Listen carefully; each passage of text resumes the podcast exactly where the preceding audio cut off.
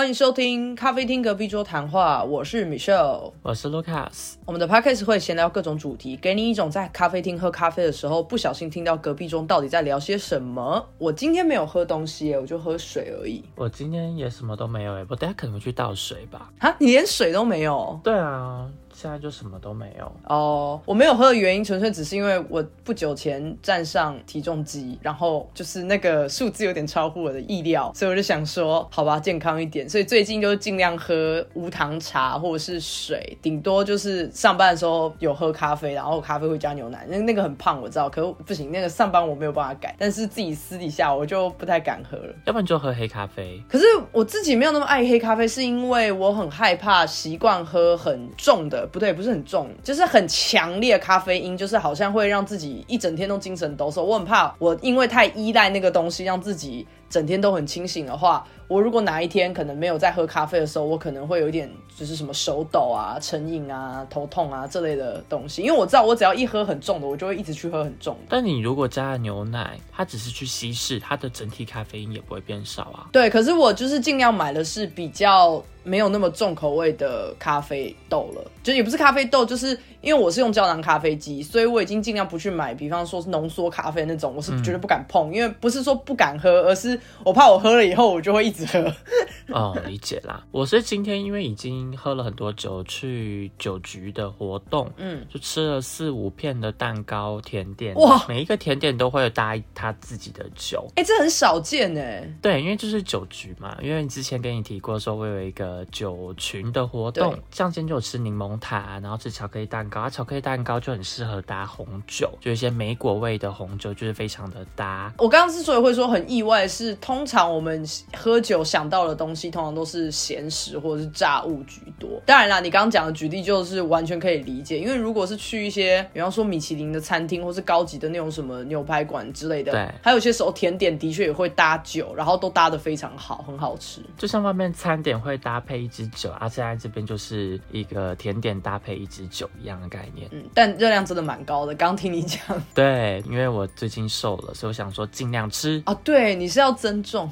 对啊，因为我本来原本体重在六十五公斤，然后我可能最近因为压力太大了吧，突然掉到六十左右，真的是让很多很多女性会很嫉妒哎，就是我们不小心吃一吃就会胖，像我，你看，我前些日子还在炫耀说我喝了真奶，我喝了奶茶，然后 我现在报应就来了，你知道吗？你是一直苦恼于就是不小心又瘦了，不小心又瘦了，很难过，想说啊，真的好苦恼哦，哦，真的好想打你哦。你知道我这个礼拜也因为你说的就是压力很大这件事情，我这个礼拜的琐事就是因为我压力很大，所以我买了东西。但是我等下再来讲，因为这是另外一个心痛的故事。好，没问题。那我先讲我这边好了。我这边的话，包包有更新了，包包有它的后续哦。就是前阵子我就想说，哎。我的包包怎么都没有消息？因为我十二月二零二二年的十二月把包包送过去专柜上，请他们做一个更新。然后专柜就跟我讲说，大概两个月左右吧，就会接到电话跟你讲说报价大概多少钱，然后问你要不要收。那经过你的同意的话，工匠就会开始做一个维修了。我就说好哦。当时专柜也跟我讲说，但是因为圣诞节十二月的关系，所以可能会晚一点点。那预计就是三月会打电话给你。我想说也。OK，反正对我来讲没有关系，我大概就是等。可是到三月的时候，一直都没有人打电话给我，我就开始觉得奇怪，想说到底要多久？怎么都说好要打给我，也没有打来呢？所以我三月就刚好有一次人在外面，我想说好，那我就去百货公司专柜问问看吧。嗯嗯嗯。然后一进去，我就觉得我好像没有很被招呼这样子，因为我就跟警卫讲说，哦，我有一个包包有送修，那我想要了解一下现。在的进度跟状况。等下等下，你所谓的警卫是指就是站在名牌店外面穿着西装那种，会大概看一下要走进去的那个人。对，因为他会限制一间店有几个客人能够在里面。对对对。那如果里面有 V V I P 的话，就会叫我们不要进去之类的。了解了解。对啊，后来一进去之后，其中一个小姐姐跟我讲说，那请我坐在椅子上，我在那边等。然后后来等了一下之后，就来了一位，他也没有到很客气啦，嗯，他就跟我。说，哦，那我们这边帮你查询一下。他就说，嗯，可是因为负责这一个同事他刚好在吃饭，所以他说，请你就是晚点再可能注意一下手机，这位同事会打电话给你。嗯，他就跟我再确认一次我的电话，就这样子。我就想说，好吧。所以我那天晚上等等个电话也都没有打来呀。我想说，哎，会不会那隔天会打给我呢？还是后天会打给我呢？没有，又过了一个月，这一个月中从来都没有人打电话给我。你也等太久了吧？我以为你一个礼拜就会打电话回去了。没有，就是想说，好啊，我就等啊。结果我等到四月了嘛，因为我们今天录音当下是四月二十三号。嗯嗯，我想说，哎，也都快四月底了，怎么会都没有消息啊？不是说可能两三个月左右就会给我一个报价嘛？嗯，所以我就想说，好，我直接主动联络爱马仕好了。所以我就到爱马仕的官网，然后看他的电话，我就打电话过去跟他们讲说，您看我十二月的时候送出一个包包，那我给您我的这个订单编号，那请您帮我做一下查询的动作。嗯，他就跟我说，哎，这个包包已经在法国啦，我这边可以看到说工匠三月的时候有跟专柜这边做一个沟通，那请问您当时是没有接到专柜的电话吗？嗯，我就说，呃，没有哎，没有人打电话给我哎，然后他也很意外，他就跟我说，哎，这样子好了，我请专柜的小姐维修小姐打电话给您，因为这个是他负责的业务，但请您不用担心，我这边都会帮您做一个沟通，我会确认您今天会收到这个小姐的电话，跟您跟进一下这个个包包的状况，可以吗？有人说好，就真的很快，不到一个小时吧。或两个小时左右，小姐打电话给我了。哦，专柜小姐直接跟我讲说：“请问是李先生吗？哦，不好意思，我们刚刚接到爱马仕总部的电话，跟我们讲说您有打电话过去。哦，那是这样子的，您的这一个包包哦，其实三月的时候工匠有开一个报价给我们，但是呢，因为它漏掉了，少开了一两个细项的报价，所以我们内部又有在做沟通啊。那现在总共的报价是多少钱？请问您接受吗？我怎么觉得他有点想要推责任呢？对，而且我整个就是觉得说。不可能啊！怎么会这么刚好？我今天一打电话过去，然后你一两个小时之内你就跟法国的工匠确认好价钱了吗？没有，我觉得不是这个意思。他的意思是说，可能真的有那个问题，但是他就算知道这个问题，他也拖着没有主动的联络法国那边，或是没有联络客户，也就是你本人。他只是觉得说，哦，这个东西好像还没处理完，那我就先放着。然后直到了，要么是工匠那边在追，或者是你在追。那现在这个 case 是你在追嘛？他才会赶快把他知道的事情都讲出来，想要办。办法拖责这样子，我觉得一天是因为我在追的关系，因为不是法国工匠在追，法国那边肯定不会管。但我的意思说，他的心态是这样的。对，然后后来呢，这个小姐姐跟我讲说，那请问报价这样您接受吗？我说 OK 啊。她就说，那请问您需要知道逐一的细项吗？我说不用，我只是要赶快跟你们讲说，那我要接受报价，你们才可以维修。因为你们当时跟我讲说，如果没有跟我取得同意的话，包包是不会修的呀。嗯，还要说哦，对，我就顺便问了他，我就说，那请问一下，我包包大概什么时候会？送到台湾呢，嗯，他就说，嗯，大概两三个月左右，两个月应该可以收到，有机会。那我想说，哦，太好了，因为现在也已经，如同刚刚讲到四月快要底了，再要两个月的话，六月底，我觉得我是可以接受的啦。就等于我总共送修花六个月，半年的时间。你人也太好了吧？其实我刚刚听到中间，我就想要发火嘞，因为我的点是这个包包不便宜，而且它是一个国际的大牌子，我不接受这么昂贵的一个奢侈品，再加上你是国际。这么有声望的一个牌子会出这种沟通上面的错误，怎么会是客人在一直追呢？你以为我买的是什么路边摊的东西，七天要退货？我买的是你的大品牌的包包，是你引以为傲的。哎，是啊，我自己会觉得这个态度很怪，而且你已经等了他一个月了。如果我当下心情又很不好，就是那个听众朋友就是忍耐我一下。如果我当时心情不好的话，身为难搞的选呃 Michelle 呢，这个时候就会说：对啊，你刚刚是要叫自己 Chanel 吗？对。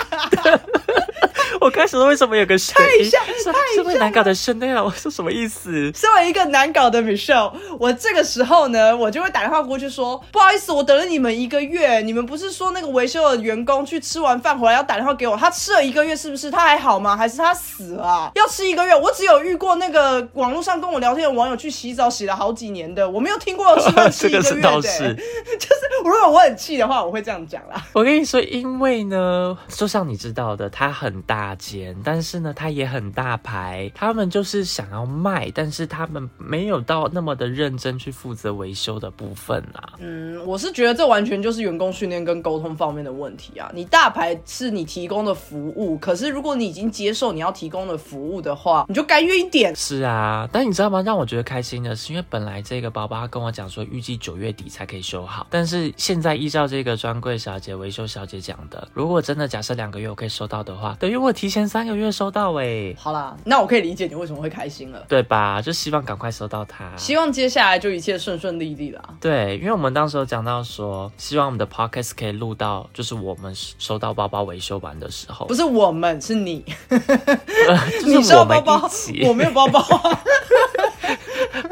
好，那我接下来就要来讲我这个礼拜买的东西了。就是我坦白讲，我购物欲没有那么的高，但是人总是在压力很大的时候，要么会想要吃东西，要么就会想买东西。对我通常会走吃东西的那一条路啦。但是这个礼拜我就冲动购物了。但硬要讲也没有到很冲动，是因为我买的东西里面有两个是我观望很久的。我买了三样东西，有两个是我观望很久的，一个算是没有很贵，所以我在逛街的时候我就自然的把它买下来。我先讲。第一个东西好了，第一个东西是我观望很久的，也就是耳机。等等，请问是苹果的 AirPods 二代降噪耳机吗？没错。那请问好用吗？因为我也很观望哎。我等下再来讲它的功能好了。我先说我原本的耳机是 AirPods 二代，应该是好几年前了吧？我至少已经买了两三年了，就是最一开始的那个小正方形的那个样式。那用了这么久之后，其实它还可以用，它只是电池电力方面比较没有那么厉害了。它两个小时之内就会没电。我充饱的状况之下，我带上去讲电话，哦，也太快了吧？对，两个小时就会没电了，好惨。到了一。一个极限了，那我一直在观望，就是我要不要买耳机？那当然，就像你说的，后面有不同的代嘛，然后 Pro 或是 Pro Two，然后我现在买的就是 Pro Two，也就是目前市面上最新的。哇，八千块台币呢？差不多，因为我买是两百九十九欧元，非常非常贵。好，那我可以先讲一件小事情，是我没有花到一毛钱，这是公司给的预算。就是你看吧，大家要在好公司工作，我愿意为他卖命。这真的是非常好的福利。我的公司正确来讲，它并没有是给耳机的福利啦。我就是快速讲一下，是我公司在疫情期间，当时因为大家都在家工作，所以他拨了一笔预算给每一个员工，然后你可以用那笔预算去添购一些你在家里工作会需要用到的东西。所以并不是给你乱买，你不能突然说我要买一台新电脑，那就是不能的，因为你上班不会用到另外一台电脑哦。就预算是不能花在那边的。可是我们那个预算就可以花在，比方说我现在拥有的手机也是我之前买的，我现在手。手机是 iPhone 十二，也是用那笔预算买的。可是手机可以，然后电脑不行，这是什么概念？我不太能够理解。哎，对我也很意外，连平板都可以哦，电脑就是不行。因为我其实想换电脑，但电脑明明就是一个工具啊，生产工具啊。我觉得是因为我们上班已经有公司配了电脑了，所以公司合理的觉得你为什么要用这笔预算去买电脑？对啦，公司没有配手机给你。对，而且又加上手机，大部分是上班的时候的确会使用到的。那请问滑鼠呢？公司。有没有配花束给你？公司没有配，可是那也在预算当中。嗯嗯嗯，预算当中可以买的是平板啊、手机啊、桌椅啊，然后还有一些配件，比方说充电线啊、插座啊、滑鼠啊、键盘啊，然后家里的 WiFi 的那种连接数据机这种。然后限额，对我们就是有一笔金额，然后这笔金额里面它可以补助你这些，那随便你用，那你花完就花完了。所以我有一些同事，他其实是早就已经花完那笔预算了，他可能就已经。添购了所有我刚刚讲的那些东西，然后七年后就已经没钱了。可是因为我之前其实只拿那笔预算来换了我的手机而已，所以我还有剩钱啦。我就想说，好吧，那我观望了很久了。我我还是为什么会观望这么久？就是因为还是舍不得花嘛，还是觉得我想要再观望一下。现在的耳机还可以用啊，我还是有那个节俭心态的。虽然讲到这边，可能大家已经翻白眼，觉得我没有。反正我买了这个 AirPod Pro Two，然后目前使用上来的心得，我觉得我对这个通透模式非常的满意。嗯。里面有三个模式，算三个嘛。第一个就是什么都不开嘛。对。那什么都不开的模式，就有点像是你捂着你的耳朵在讲话跟在听音乐。所以就是你在听音乐的过程中，你是可以听到自己，比方说吞口水的声音啊、呼吸的声音这种。第二种模式就是抗噪模式，那很多的耳机都有这个模式。那也不用特别介绍吧。抗噪模式就是它会发出一个非常低的音频，然后让你感觉到你好像是旁边很安静。可是这跟前面那个关掉就什么都没有模式是不一样的。关掉是有点像是窒息式的安静。我的假定是指你在一个很安静的环境里面，你就只是戴着耳塞而已。可是它的抗噪模式是你有点像是，因为它有发一个低频，所以是比较自然的待在一个安静的空间的感觉。那我有在路上大概试用的心得就是，如果我是开抗噪模式的话，即使我在听音乐，旁边有车子经过，我也几乎听不到那个车子的声音。你听得到，但是就是你会觉得那个声音很小声。对，它的抗噪是真的做的还不错的，然后不会给你一种窒息式的安静。那第三个就是它最主打的通透模式，也是我目前为止就觉得最厉害的一个模式，也是我现在当下录音我在使用的模式。它就是可以做到外面的声音跟你耳机听到的声音平衡，几乎是一比一，所以你不会因为正在听某一边，然后就忽略掉另外一边的声音，所以会有一种好厉害的感觉，就是为什么什么事情都可以听得这么清楚。我其实反而最少开这个通透模式，真的吗？我就会听到外面一堆声音。我最常开是降噪，就整个完全都封闭起来的。哦，那的确像梅秀刚刚讲到的，走在路上的话，就算车子在旁边，基本上我都听不太到声音。然后有人叫我，我也听不到。对，就是属于一个活在自己世界的状况。对对对。我有几次有叫我前面的同事，因为他也是戴 AirPods Pro，可是他戴一代，我也是戴一代的。嗯。然后他也是听不到我叫他，所以 Pro 的这个功能真的蛮厉害。对。但我在想说，我已经有一代，即没有坏，那我还要买二代 Pro 吗？我就很挣扎。哦，因为我原本的是连一代都不是啊，就只是 AirPod 二，是三年前的东西。所以你会很明显感受到它的大进步。对对对对。可是对我来讲，我就觉得说，一代 Pro 本来就已经有这些模式，只是我听说二代 Pro 的降噪更厉害了。我觉得就只是所有事情都升级，所以如果我是你，我可能不会买。又很贵，真的像刚刚我讲到八千块耶。对，没错。如果是我自己的钱的话，我可能还会继续观望。是，即使我原本那个耳机已经到了一个只能应付两个小时的程度。嗯。主要是因为我当天心情真的很差，然后再加上那也不算是我的钱，所以我才真的直接买下去这样。然后目前为止的使用心得是很开心的，我觉得很棒。嗯，很值得买的。对，这是我买的第一个东西。嗯，严格来讲也不是我买的，可是就是一个新玩具，所以很很高兴这样。然后我买的第二个东西，这个东西很短，这个东西就是不是必需品，可是我在逛街的时候看到的东西，是一个自动的洗手乳机器。这样讲好奇怪，因为我找不到它中文。我知道，就是你手感应过去，然后它就会喷出来洗手乳的呀，就像百货公司有啊。没错，没错，没错。那它是一个很小台的机器，它是某一个洗手乳品牌出的，所以呢，也就是说你要用这台机器，你一定要买那个洗手乳品牌的产品。那它有特别特制好，就是所有的规格什么的，所以也就是我们买那个洗手乳以后，它倒过来以后插进去，然后放电池，它就会自动弄出一个分量，可以刚好让你洗一次手。嗯，然后我觉得这东西实在是太酷了，就有一种好像很有生活品质的感觉。然后又加上我买的那个小机器，再加上一个洗手乳，这样子总共只要十一欧啊，好便宜，也就是只要差不多三百多四百块台币。没错，所以我当时逛街，因为我本来就要买洗手乳，所以我当时其实是在挑洗手乳的时候看到那台机器的，然后我就想说，哎，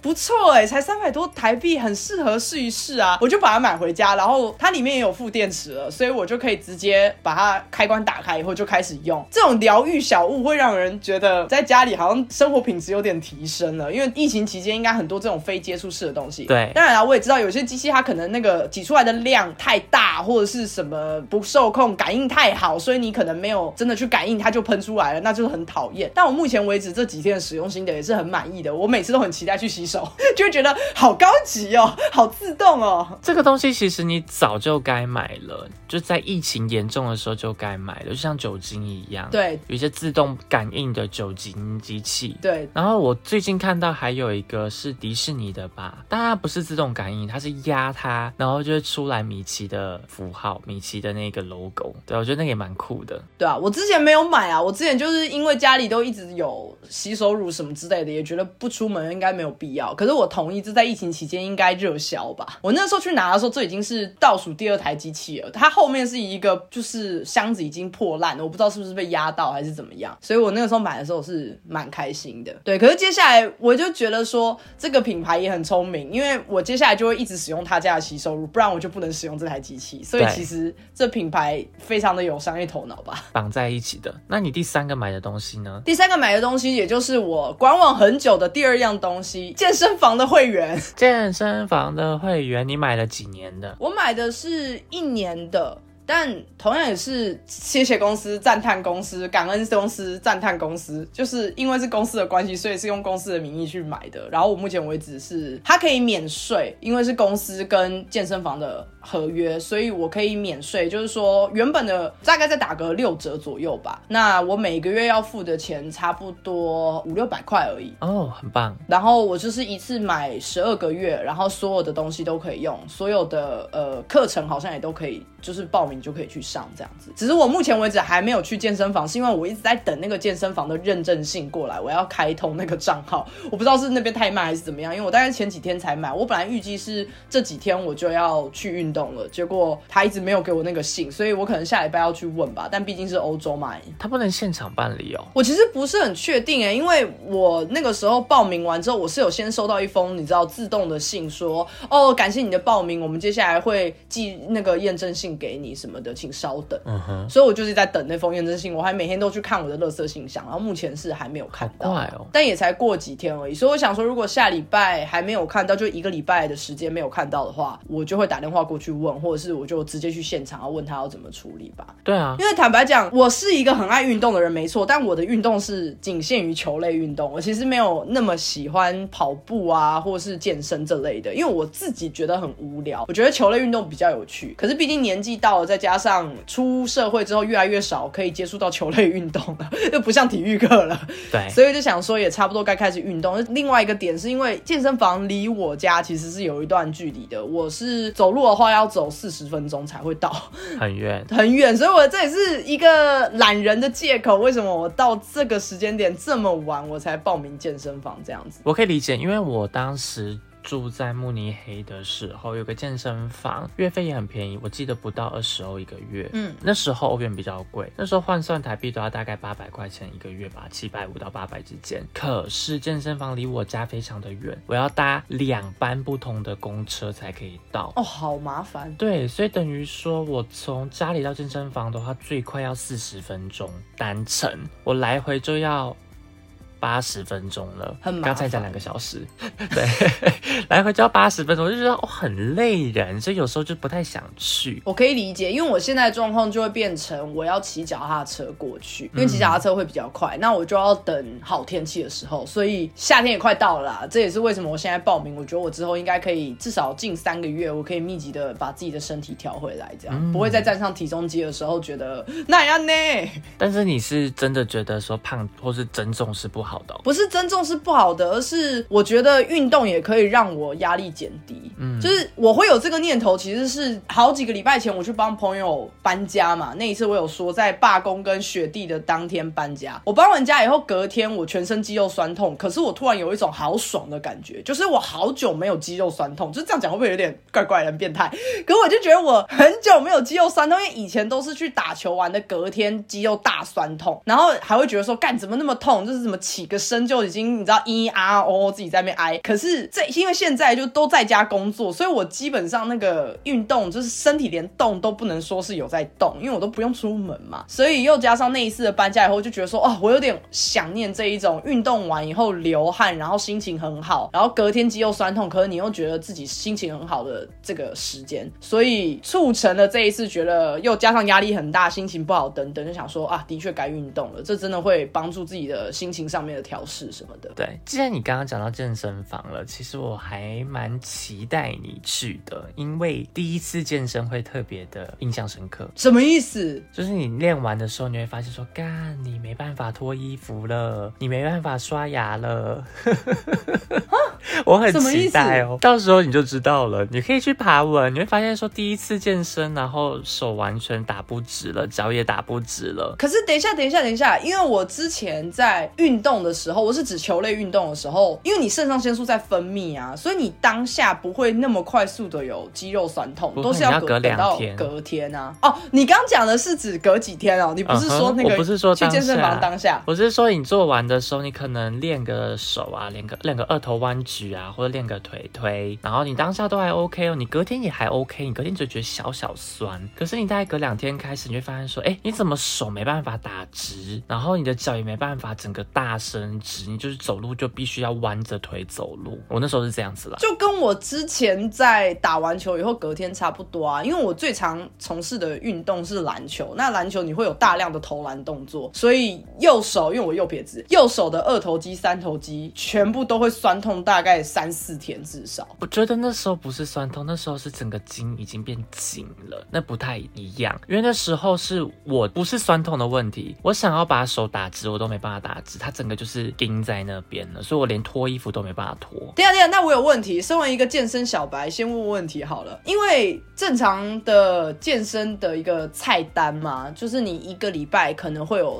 三练吧，两练到三练。好，假设是三练，当然我知道有人更多啦。对，三练的状况之下的话，也就是说你的肌肉还在酸痛状态的时候，你就再去健身了吗？不会啊。你一开始的话不可能去练同样的部位。如果你一周三练的话，你就先去练个胸，练个背，然后练个腿，这样就切三个部位了呀。但你不会一直胸胸胸这样子练一个礼拜。基本上啦，你练胸的那一个礼拜，你如果重量是够的话，一个礼拜内应该不太可能再练胸了。哦，合理合理合理合理，就要去练其他部位，练个腿啦，因为你下半身还会有力量。但是我很讨厌练腿，很多人都很讨厌练腿，因为练。完腿之后，你就觉得说很想死。我懂，我懂，这个我懂，是因为我之前在疫情期间有在家里运动，嗯，然后我也是就是看一些 YouTube 影片，然后自己在那边乱做这样子，也不是乱做，就真的就只是做一些以前体育课也会做到一些暖身运动这样，然后可能做个两三组这种。我自己是不知道有没有用，但至少我有流汗，然后我没有受伤啦。我那个时候就会分成就是上半身、下半身跟核心，核心加有氧啦，就这样子三三天，我就这样一直轮，每三天就这样一直轮，一直轮，一直轮。我这个运动大概有持续。到一年，当时啊，每天都做哦，然后没有太明显的身形的改变或是体重，因为坦白讲，我也只是做个三十分钟左右，有流到汗就好。后来为什么停掉，我也忘了。总之，我当时真的最讨厌练的就是下半身那一天，因为有大量的那种抬腿啊、抬脚啊这类的动作，好累哦。我就想说，怎么那么无聊的腿日？健身房去的话，会有腿。勾起来的，还有腿往下 extension 的，然后还有大腿的，你坐在椅子上往内展跟外夹这种机器，有超多腿可以做。我其实不打算请教练诶，你会？推荐吗？我觉得还蛮必要的耶。哎，我现在是一个健身小白哦，听众不要太那个哦，因为我知道我们听众可能很大部分是男生，然后台湾的健身风气又很流行，可能大家都已经有在健身了啊，我就小白一个，所以我现在在问一些问题。我觉得以初学者的角度来讲，还蛮必要的，因为如果你今天姿势不对，会代偿，或者说你会受伤，那你受伤的话，代表说你就有好一阵子没有办法去做重训跟练习。因为我一开始没有找教。练来帮我指导，也没有达到我当时预期的增加肌肉的这个目标结果，所以后来我有认真去上教练课，每一个礼拜去上一堂。教练也跟我讲说，那你的背要怎样去拉，感受度才会比较多一些些，要不然可能实际上我们在练背，但是呢，可能我手的参与太多了哦，变成我根本就没有练到背了。很多人会做到这件事情哦，我上了大概半年到一年的教练课吧，我觉得有带给我很大的成长，我开始能够掌握。到说，当我今天要练二头的时候，我就是用哪边去发力，才可以真的刺激到我的二头，而不会加入太多的代偿进来。所以其实找教练课，纯粹只是要了解健身器材怎么使用以外，还有就是你的姿势要是对的，不然就会不小心用到其他的肌肉，或是甚至是害他受伤这种。所以并不是只是说教练是看着你说，来你这边做十组，然后你呃不这边做十下三组，然后你做完以后他就说来下一个，就是他。不是只是跟你说下一个要做什么而已，并不是这样子而已。因为我觉得教练本身意义当然不是就跟你讲说哦，那我们今天做三个机台，我帮你排这三个。对不起哦，对不起哦，对不起哦，这是小白，我没我没有说他很废哦，他他们很重要。对啊，因为教练有时候会跟你评估，讲说其实实际上你可以做的重量更重，但是你会偷懒，人是会有个惰性在。就像我自己在做的时候也是，我前几天才做，然后我朋友跟我讲说，哎，你在干嘛？在做复健哦？你为什么做二十八公斤而已？然后他就直接把我重量加到五十左右。哇！然后五十我也其实也可以做。他跟我说，你明明就可以做五十啊，你为什么做二八？你要 push 你自己啊。然后我就想说，哎，对耶，因为我真的常常会就是觉得说，哦，好累哦，我做做个二十八就好，做个三十几就好，就很棒了啊。我为什么要把自己 push 到极限呢？但是当你今天有教练或是有朋友的时候，他就会合理的 push 你，不会让你造成受伤。那再来就是教练还会教你呼吸，呼吸非常的重要。他会跟你讲说，你在做这个动作的时候，你肚子要挺出来，肚子没有挺出来的话，可能你的腰会酸痛，会有这些概念。因为我的想法是说，可以下载一些 app 或是网络上面看。然后因为我是初学者，所以。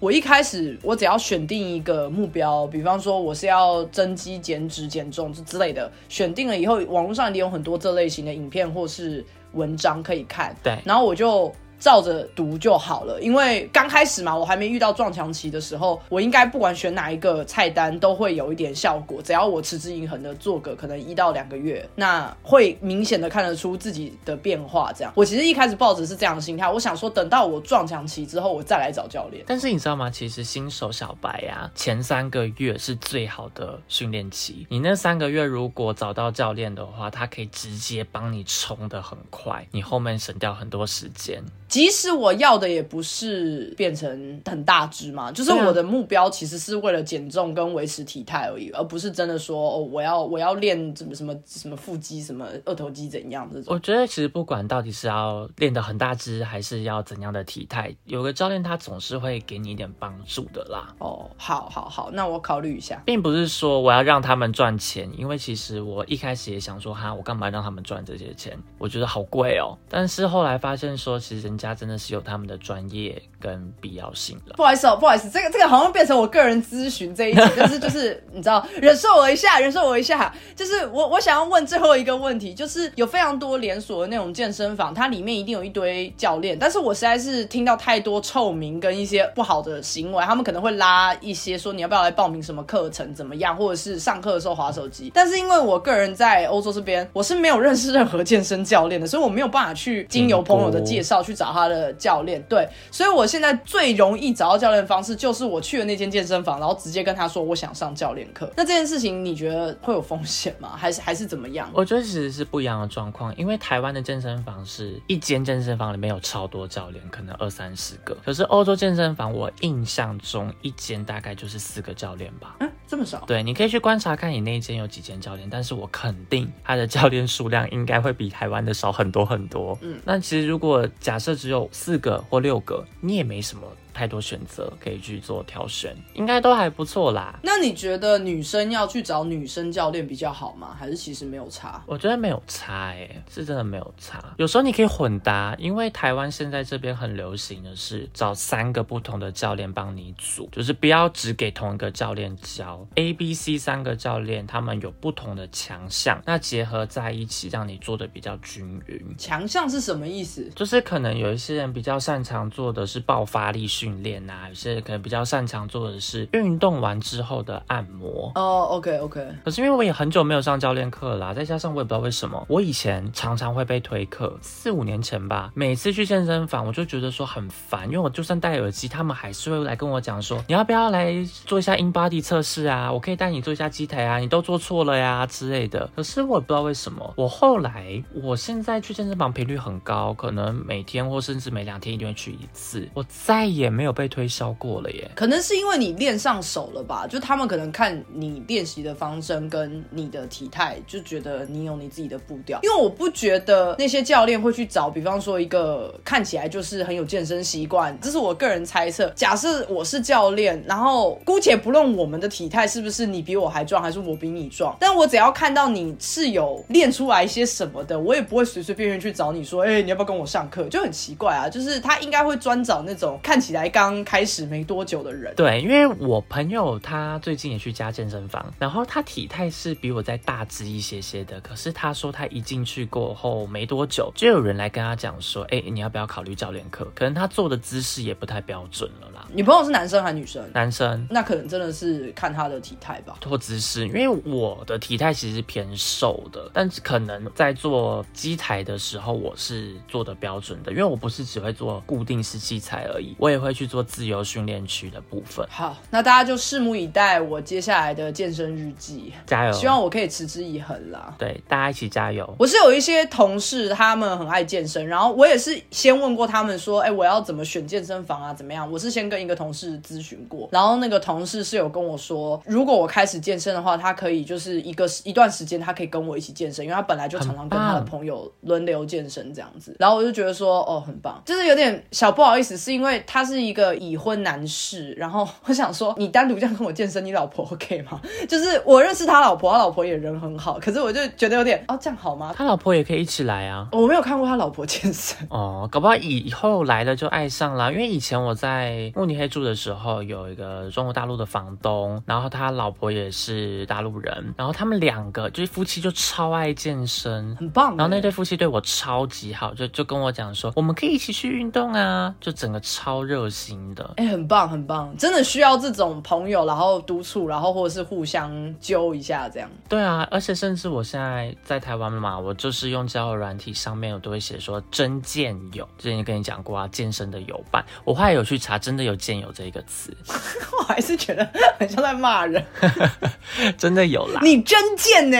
啊，不是不是，我是说你是我的健友，健友很需要啦。其实健身房真的可以很多有趣的事情，像我这礼拜看到有一个还蛮特别的，就有个男生他在洗完澡之后，在吹头发的地方，更衣室那边他在敷脸呢。嗯，我第一次看到，可那边不是很闷吗？在那边敷，我我是觉得蛮困惑的，因为我知道有些人可能洗完澡之后会擦一些保养品，或是有些人他可能要接着去拍节目，因为我这间健身房比较靠近电视台，所以有些人会来化妆之后再回到公司去。可是我第一次看到有人在那边敷脸的，我觉得很特别。我也觉得很妙哎，我没有听过在健身房会敷脸，因为我之前小时候啦，小时候我很常跟我家人一起去，已经倒掉了一间健身房，叫做亚历山大，你知道吗？听说好像是后来没有还钱，是不是？对对对，就是那个时候新闻闹蛮大，然后现在好像都倒光了吧？所以这是为什么我直接把那个名字讲出来。然后那边就是有一些会有游泳池，然后也有健身房什么的，有些韵律教室、韵律课。可是我从来没有在我小时候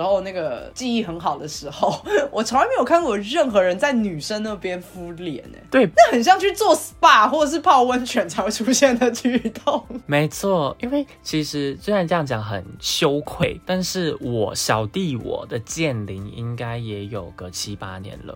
我这觉得健龄又很好笑，就是健身年龄啊，你健身的这个时间。你知道你刚刚讲健龄的时候，我想说我们的朋友哪个健哪个龄？呃，对，我们有一个朋友也是叫这个名字，然后另外想说剑灵，你不知道为什么那个剑灵很像是，你 你有看过《通灵王》吗？没有，剑灵很像是你有一把剑，然后里面有附身一个灵魂，很像动漫里面那种角色。可以理解。我想说阿弥陀丸嘛，没有啦。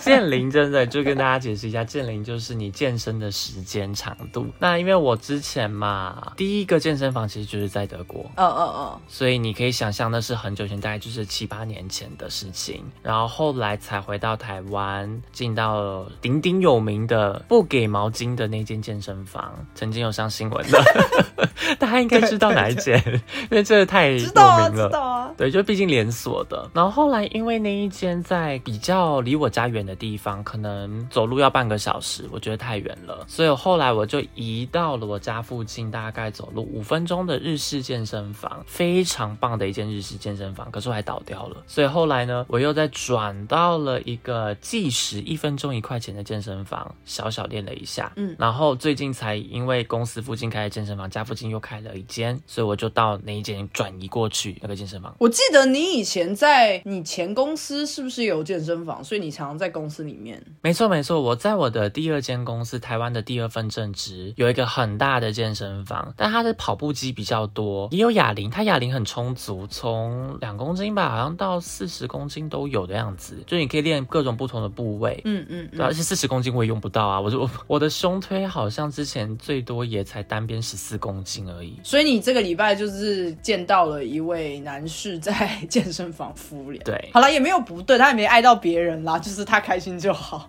只是我也是第一次听到。好了，这一集其实本来没有想过说要聊这么多关于健身房的话题，结果没想到开了很多健身房的话题，然后还是一个健身小白，然后另外一个是 健龄很多年。我刚还在想那个词是什么，你知道？我想好久。我跟你说，因为健身的关系，我从五十公斤左右到六十五左右，曾经啦。然后你还想要继续再往上增重？对啊，健身真的是可以改变一个人。好，那我们就先期望你增重成功，我减肥成功，好不好？大家一起加油！对，大家都要维持健康的生活习惯哦。那我们就下礼拜见，拜拜，拜拜。